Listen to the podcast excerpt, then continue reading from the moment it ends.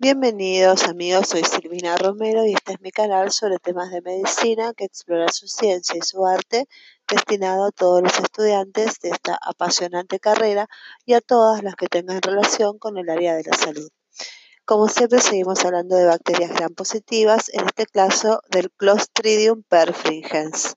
El Clostridium perfringens es una bacteria anaerobia gram positiva, capsulada, esporulada e inmóvil se encuentra ampliamente distribuida en el ambiente y, de gran plasticidad ecológica.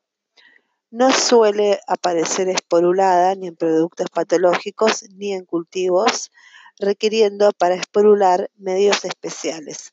Se encuentra en los intestinos de los seres humanos y de varios animales homeotermos en el suelo, en el agua, en los alimentos, sobre todo en las carnes que no están bien cocinadas, entre otros.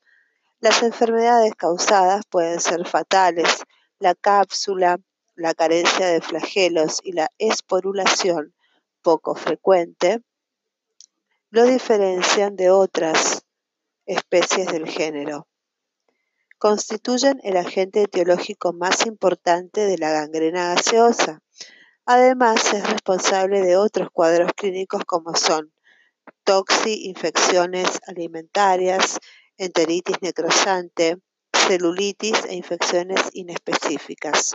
Los determinantes de patogenicidad de esta bacteria son variados.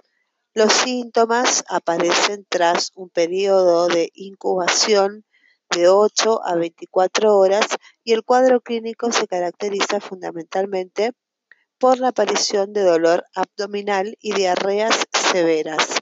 Cursa sin fiebre y la enfermedad es de corta duración.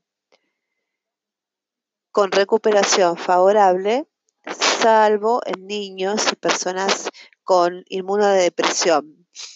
El cuadro clínico de la enteritis necrosante es un cuadro muy infrecuente, aunque grave, que aparece después de un periodo de incubación menor de 24 horas y se caracteriza por dolor abdominal, diarrea, vómitos e inflamación aguda del intestino delgado con necrosis y gangrena en diferentes porciones del mismo. Este cuadro clínico se relaciona con dietas hipoproteicas y se produce fundamentalmente por la ingestión de alimentos contaminados con Clostridium perfringens tipo C, que libera en el intestino toxinas, de la cual se ha descrito dos tipos, las beta 1 y la beta 2. Ambos tipos tienen una acción letal y necrótica produciendo hemorragia y necrosis.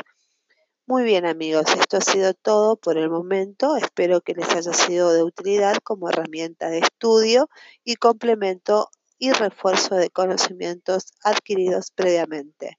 Seguiremos hablando de bacterias gram negativas y gram positivas. Muchísimas gracias. Tengan una excelente jornada.